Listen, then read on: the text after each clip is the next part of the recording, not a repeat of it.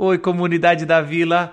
Agora eu queria compartilhar com vocês um pouco da palavra de Deus. Eu estou dando um estudo em Romanos, capítulo por capítulo, semanalmente. Você pode ir lá no YouTube, no meu canal, digitar Marcos Botelho Romanos, se inscrever e acompanhar um estudo completo que eu estou fazendo.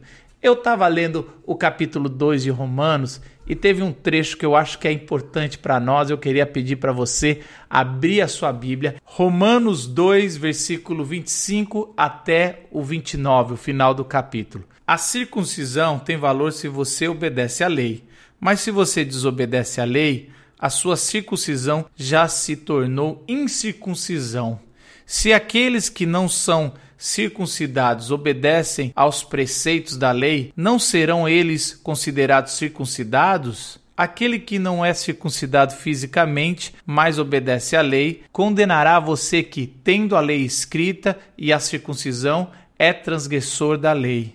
Não é judeu quem o é apenas exteriormente, nem a circuncisão a quem é meramente exterior e física. Não, judeu é quem é interiormente e circuncisão é operada no coração, pelo Espírito, e não pela lei escrita. Para estes o louvor não provém dos homens, mas de Deus. Senhor Jesus, que o seu Espírito Santo nos ilumine ao ler as Sagradas Escrituras e que a gente aprenda mais sobre ela. Em nome de Jesus. Amém.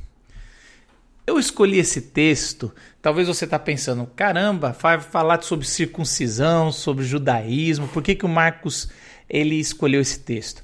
A igreja lá em Roma, ela está vivendo num período de transição que ela precisava de uma orientação clara de Paulo.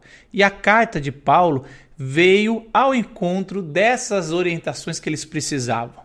A igreja de Roma não foi fundada por Paulo. Alguns pensam que foi Paulo que fundou porque ele plantou tantas igrejas, mas ele não fundou a igreja em Roma. Provavelmente a igreja em Roma foi fundada por alguns judeus que estavam lá no Pentecostes, ouvindo aquela pregação famosa de Pedro, e aí receberam o Espírito Santo e o poder, e aí voltaram para sua terra natal, que era Roma, né? Eles tinham ido por causa das festas, e lá eles plantaram uma comunidade, uma comunidade que ia seguir a Jesus Cristo. E aí eles é, começaram essa, essa comunidade, mas no ano 50, 49 ou 50, um imperador chamado Cláudio fez um decreto. Muitos dizem que foi por algum motivo ou outro, mas fez um decreto que expulsava os judeus da capital do império, lá de Roma. E todos os judeus tiveram que sair de Roma, tiveram que ir embora, né? E isso até é relatado em Atos, quando Paulo encontra Áquila é, e eles falam que eles tinham chegado de Roma. E depois de uns cinco anos, lá no ano 55, o imperador morre e com ele caduca todos os seus decretos, ou a maioria deles. Então os judeus começam a voltar para Roma e quando eles chegam lá na igreja de Roma, cinco anos depois, eles pegam os gentios que não precisaram sair da capital, liderando a igreja cristã que estava lá, a igreja de Jesus. Então estava lá eles, o, o, que expunha a palavra, o tesoureiro e tudo mais.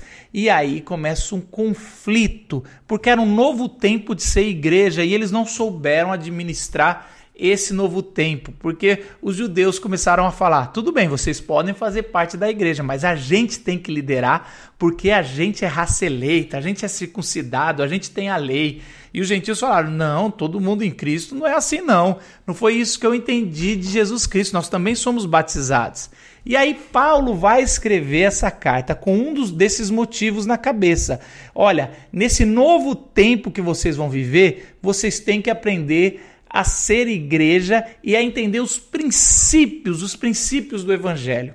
Acredito que isso é para nós também como igreja.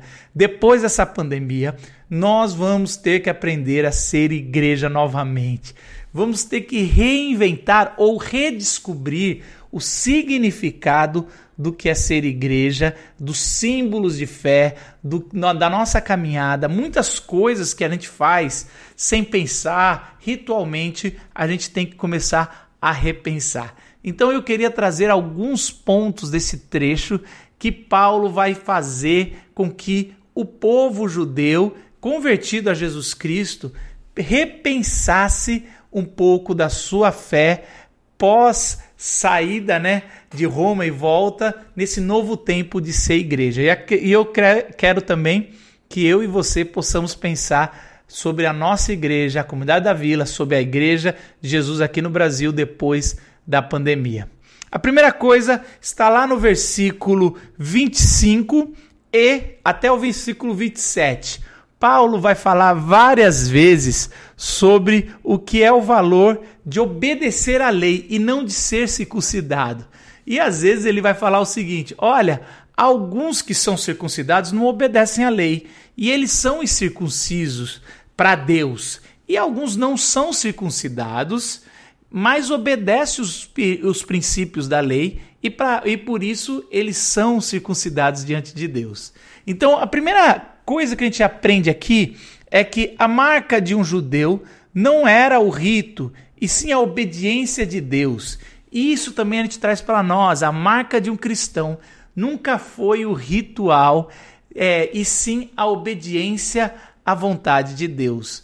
E a gente poderia fazer vários rituais. Naquela época, eles tinham esse grande erro de levar o sinal ao nível do que era o significado. Então, eles tinham o sinal, que era essa marca no corpo, a circuncisão era só para os homens, mas eles levaram com tanta importância esse sinal que distinguia o povo judeu dos outros povos, que deu a importância dele do significado. E Paulo está trazendo aqui dizendo: olha, os religiosos dão valor ao sinal, aos ritos, à circuncisão, outras coisas externas.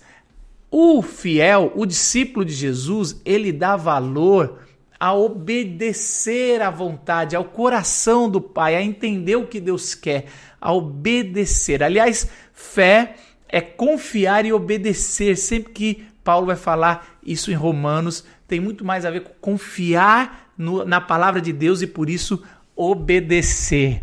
Então nós também podemos fazer esse paralelo com o batismo, por exemplo. Tem muita gente que prefere brigar indo contra o princípio pela forma do batismo, né? É, é desse jeito, não é daquele, é com essa idade, não é com essa outra idade. E aí você põe o símbolo, que é algo externo, mas que deveria representar algo interno muito mais poderoso, no mesmo patamar do significado. O símbolo nunca pode ter o mesmo que o significado.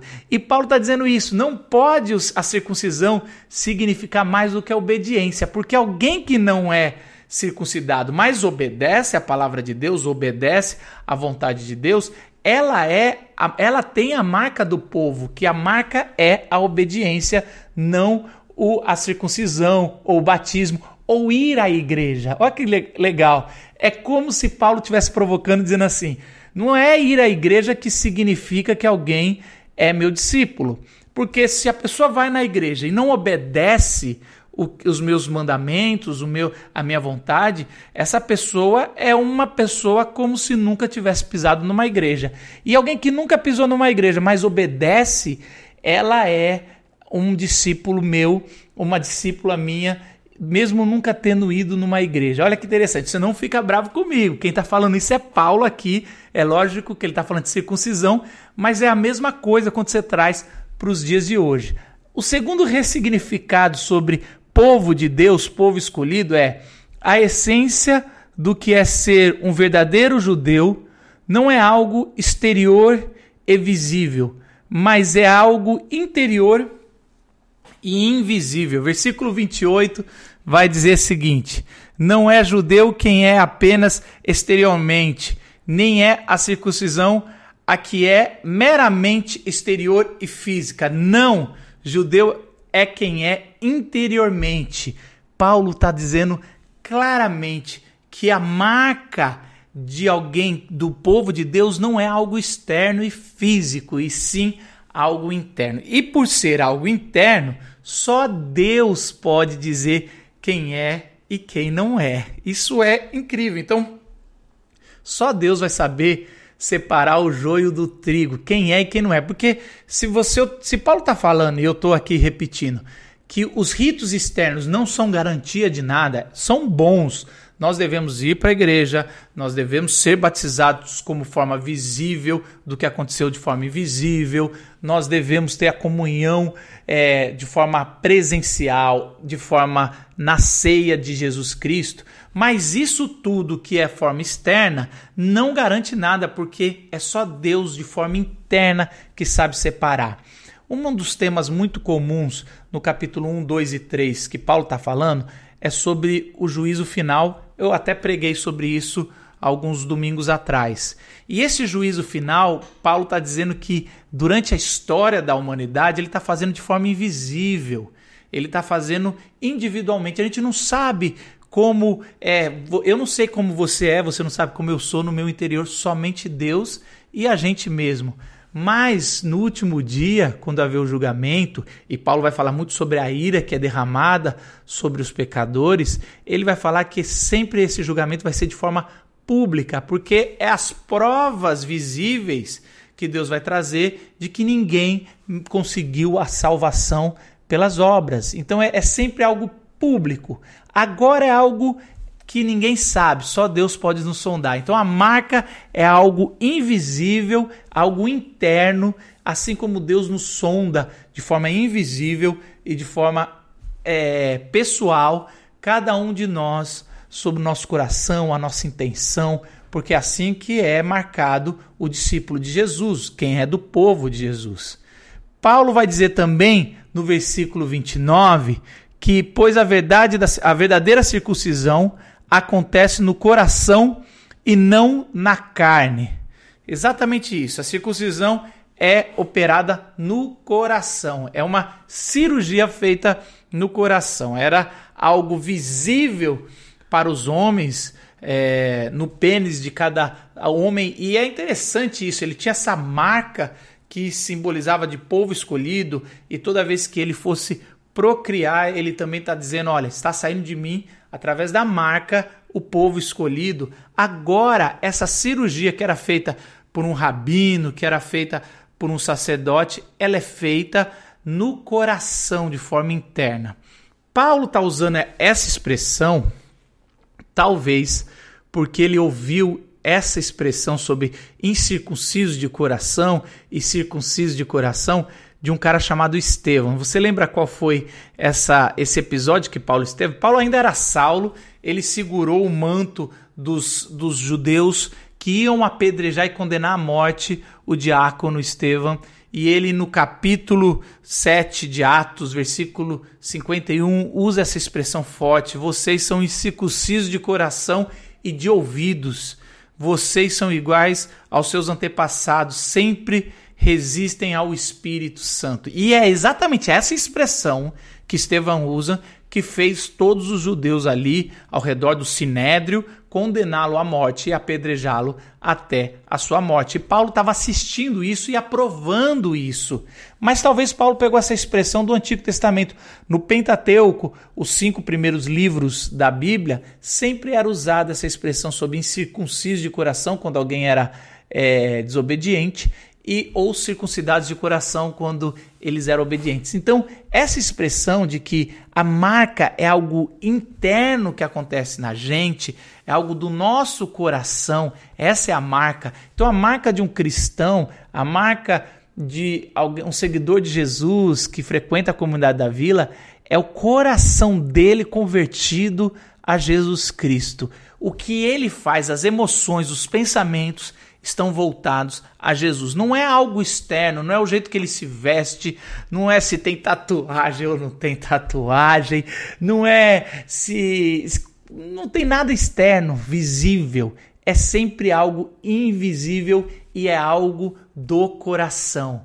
Então, lá no coração, e só Deus pode julgar, é, o, é da onde vem o discípulo e a discípula de Jesus. E aí a gente cai na quarta no quarto se ressignificado do que é ser povo de Deus, que Paulo fala que é ela é efetuada pelo Espírito e não pela lei. Versículo 29 vai dizer que pelo Espírito e não pela lei escrita é feito essa circuncisão. Então, não é mais feito por homens, por rabinos, não é por pastores, não sou eu que te dou a legitimidade se você é, é homem ou mulher de Deus. Então é interessante, a religião, as igrejas instituídas, elas fazem isso e vão continuar fazendo. Então só um pastor, só um, um bispo, um reverendo pode dizer se você te batizar, pode dizer se você pode tomar ceia ou não. Tudo tem isso que é a forma visível, que é a forma institucional e religiosa. O que Paulo está dizendo aqui é que qualquer circuncisão feita do ponto de, vida, de ponto de vista espiritual não é feito por sacerdote nenhum, é feito pelo Espírito Santo. Agora lembra do que eu falei? Como é que foi plantada a igreja em Roma? A igreja em Roma foi plantada no Pentecoste. O que Paulo está dizendo é o seguinte: olha, não adianta vocês ficarem um dizendo que ah, eu sou melhor porque eu sou judeu, ah, eu sou circuncidado. Não, eu sou melhor porque eu sou gentil, mas eu cuidei, fui fiel aqui nesse tempo. Ele fala: não, o que nos nivela, o que, a marca que tem de um discípulo de Jesus aí em Roma é se houve o batismo do Espírito Santo em vocês. Isso torna todos iguais e todos especiais diante de Deus. E é isso que nos marca como discípulo de Jesus. O nosso coração transformado, ele só acontece se nós recebemos o Espírito Santo de forma salvífica. Esse é o verdadeiro significado do batismo do Espírito Santo. Não é ter dons, o batismo do Espírito Santo no Novo Testamento representa salvação. Você tinha uma velha natureza, ao receber o Espírito Santo, você tem uma nova natureza e também às vezes é equipado com algumas ferramentas, alguns dons para poder exercer essa nova natureza e uma nova missão. Mas batizar, ser batizados pelo Espírito Santo representa ser salvo. E isso é a origem não só da igreja de Roma, essa é a origem da comunidade da vila. Nós somos um povo que se reúne, que fomos batizados pelo Espírito Santo, fomos salvos em Jesus Cristo pelo Espírito Santo. E essa é a nossa marca. Não importa se você está assistindo esse vídeo do outro lado de São Paulo ou fora do estado, isso nos torna uma só igreja. A marca selada, indelével, ninguém pode tirar do Espírito Santo nas nossas vidas. E por último, para encerrar, eu queria falar sobre a sua aprovação provém de Deus e não de seres humanos. Versículo 29, lá no finalzinho do capítulo, ele vai dizer isso: é, que para estes o louvor não provém dos homens, mas de Deus. Olha que legal. O louvor não provém de homens, a gente não busca louvores de homens, porque se só Deus sabe o que está lá dentro da gente, e se a marca ela é invisível, ela é interna, não é externa, ela é pessoal, e essa marca é feita pelo Espírito Santo, a gente não vive para agradar outros, a gente não vive para agradar líderes religiosos, a gente não vive para ter uma aparência de crente, a gente vive para agradar e ter o louvor do nosso Pai. E Jesus vai falar: o Pai que vê em secreto ou no lugar secreto, que está te esperando no lugar secreto. Então, se você é um homem ou uma mulher de oração, ninguém vai saber porque o verdadeiro homem e mulher de oração, eles oram no seu quarto secreto, eles jejuam no seu quarto secreto, eles dão ofertas generosas, coisas assim para valer, coisas que vão doer no bolso. Em secreto, ajuda o outro em secreto. Isso é tudo sermão do monte. É só você dar uma lida lá em Mateus 5, 6 e 7, você vai ver que essa, essa é a marca do povo, do novo discípulo. E Paulo aqui está repetindo o que Jesus falou. A marca é de pessoas que são marcadas no coração, convertidas no coração de forma interna pelo Espírito Santo e não buscam aprovação de homens. O nosso tesouro é, do céu. A gente busca em primeiro lugar o reino de Deus e a sua justiça, e todas as outras coisas vão acontecer porque Deus cuida de mim e de você. Pai querido, eu louvo o Senhor porque vai haver um novo ressignificado no que é ser igreja e a comunidade da vila quer estar com os ouvidos abertos para entender esse novo momento, Senhor. Queremos ser uma igreja verdadeira de discípulos, não religiosos, não focados, Senhor, em ritos externos, mas principalmente, Senhor, focados numa transformação interna. Essa é a nossa oração. Que a graça do nosso Senhor Jesus Cristo, o amor de Deus, nosso eterno Pai, a comunhão, a consolação e o batismo do Espírito Santo esteja seguindo vocês nessa grande comissão que nós temos e que não parou por causa da pandemia, que é levar o evangelho às pessoas, fazer discípulos de Jesus em nome do Pai, do Filho e do Espírito Santo ensiná-las a obedecer. Jesus vai estar com você, vai estar comigo até o dia que ele voltar e a gente vai ceiar e ele reinará para sempre no reino que já começou. Que a gente possa viver esse novo ressignificado do que é ser igreja.